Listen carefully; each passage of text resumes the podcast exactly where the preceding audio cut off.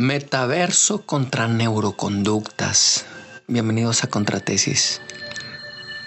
¿Te parece loca esta confrontación provocada por mi inútil y ocioso razonamiento? Pues si alguna vez has pensado aquello de vivir en un metaverso sensorial.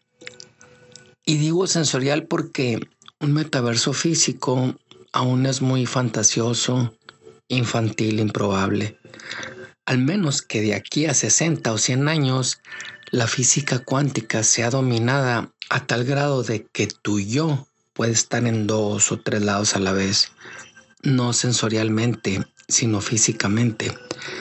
Pero como de física cuántica sé nada, pero sí sé que un metaverso sensorial sí es posible, confronto ambas teorías.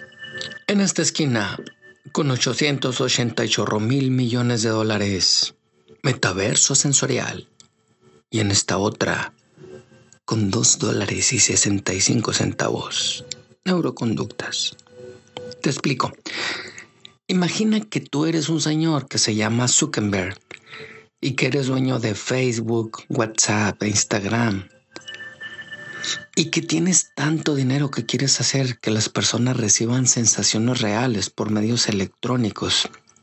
Por ejemplo, tú vives en Australia y te casaste con una mujer iraní y que hace mucho que no coinciden en la, realidad, pero que te pones un par de aparatos que estimulen tus receptivos sensoriales, termorreceptores, mecanorreceptores, quimioreceptores, videoreceptores, etcétera y eso que se llama realidad, porque se siente, se escucha, se ve, sabe, pero que es provocada por esa serie de aparatos que te hacen estar con tu esposa iraní, incluso tocarle la lonja si tú quieres, y que esa realidad ya de por sí te hace que estés en dos situaciones diferentes, una física tangible y otra imaginativa sensorial y que a esto se le ha mal llamado metaverso por la composición etimológica de meta, más allá, y verso, universo,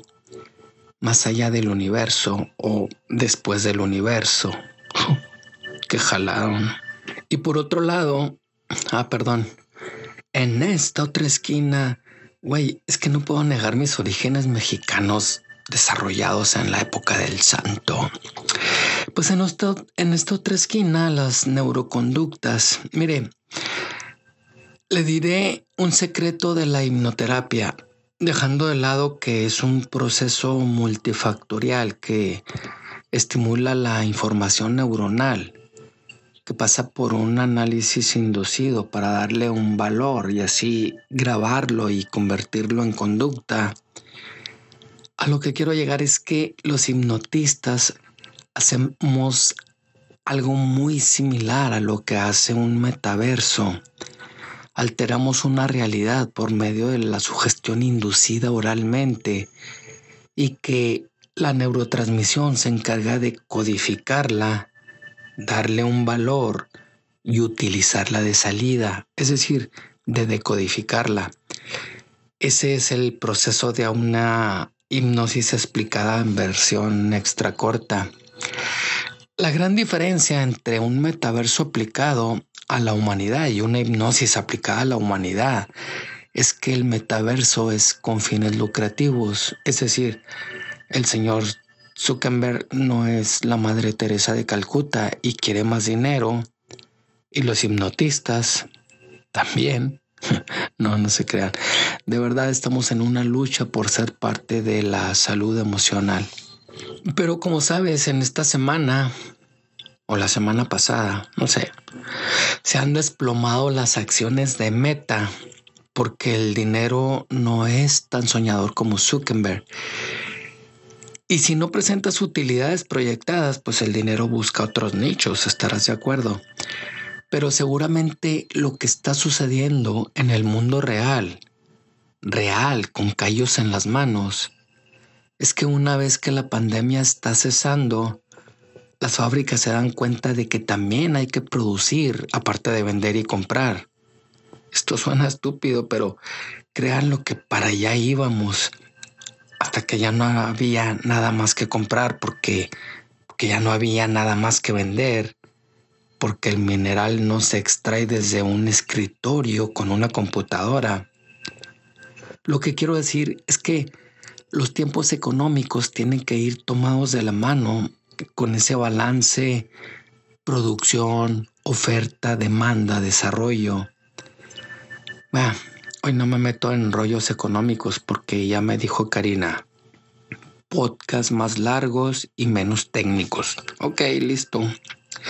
Mira, no me pongo alegre porque la caída de acciones de Meta y su imperio del metaverso, y aunque mi pluma tiene tinta roja, pues sí, soy Chairo. Sé que los impulsos accionarios o bursátiles son un mal necesario en esta era, pero estábamos en que en el ring se encuentra el metaverso sensorial y las neuroconductas, máscara contra cabellera.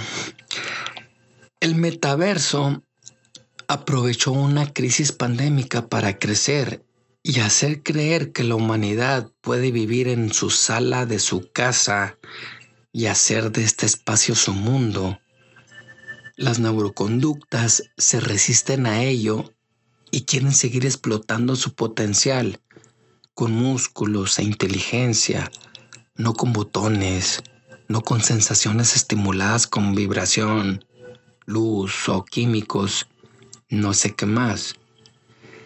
El diseño del ser humano aún no ha sido expuesto al máximo.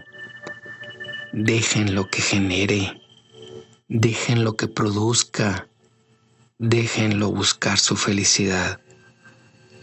No permitamos que esta felicidad sea vendida en Walmart o por Amazon. Aún no es tiempo. Señor Zuckerberg, qué lástima que usted y su imperio meta hayan perdido y con su pérdida gana la realidad, esta realidad, con callos en las manos. Gracias por escuchar este pod y todos mis pod pasados. Agradezco detrás de audios el profesionalismo y creatividad de Karina Ibarra. Recuerda, yo soy Gabriel Castañón y nos escuchamos la siguiente semana.